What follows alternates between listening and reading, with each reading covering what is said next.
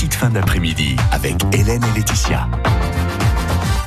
On voyage de temps en temps dans ce rendez-vous, les petites fins d'après-midi avec Hélène et Laetitia. Aujourd'hui, c'est Laetitia qui nous emmène euh, dans les confins des États-Unis. Oui, bonjour Emmanuel. Bonjour Laetitia. C'est vrai que du coup, c'est un pays qui est cher à mon cœur puisque je suis aussi coach voyage États-Unis.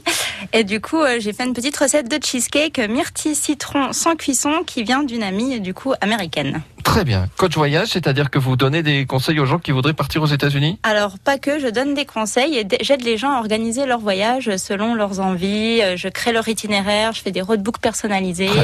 Donc, si vous voulez me contacter, c'est sur complètement à l'ouest.net. Là, vous allez nous coacher sur la recette du cheesecake alors. Voilà, donc c'est une recette un peu différente de ce qu'on voit d'habitude. Et là, du coup, les, euh, les, dosages, les dosages seront donnés en tasses comme ils le font aux États-Unis. Donc, il vous faudra deux poignées d'amandes, du sel et trois cuillères à café de sirop d'érable. Donc là, j'ai un peu transformé pour que ce soit pas en tasse.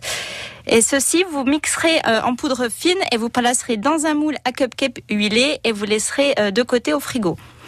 Ensuite, il vous faudra deux poignées de noix de cajou, une demi-tasse euh, de crème de coco, une demi-tasse de sirop d'érable, un quart de tasse de jus de citron, un peu d'extrait de vanille. Alors, une tasse de myrtille, c'est vrai que là, du coup, c'est plus trop la saison, donc vous pouvez aussi faire à la fraise ou à un autre fruit, ça passe aussi.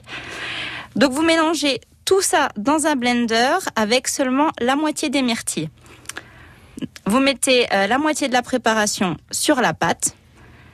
Vous y ajoutez quelques myrtilles et vous remettez le reste de la pâte par-dessus. Vous mettez 3 heures au frigo, voire au congélateur, et vous sortez à peu près euh, quelques minutes avant de déguster pour que ça ait le temps de refroidir. Mais du coup, vous n'avez pas besoin de le mettre euh, au four. Ah bah c'est plutôt bien ça. Voilà. Et ben voilà, un, un, dessert, une sucrerie directement importée des États-Unis. Voilà, et du coup un peu plus, on va dire, saine euh, que quand on met le fameux fromage oui. assez épais, puisque les noix de cajou, c'est quand même à petite modération, c'est très bon pour la santé. Merci Laetitia, bonne fin d'après-midi et bon week-end. Merci à vous aussi.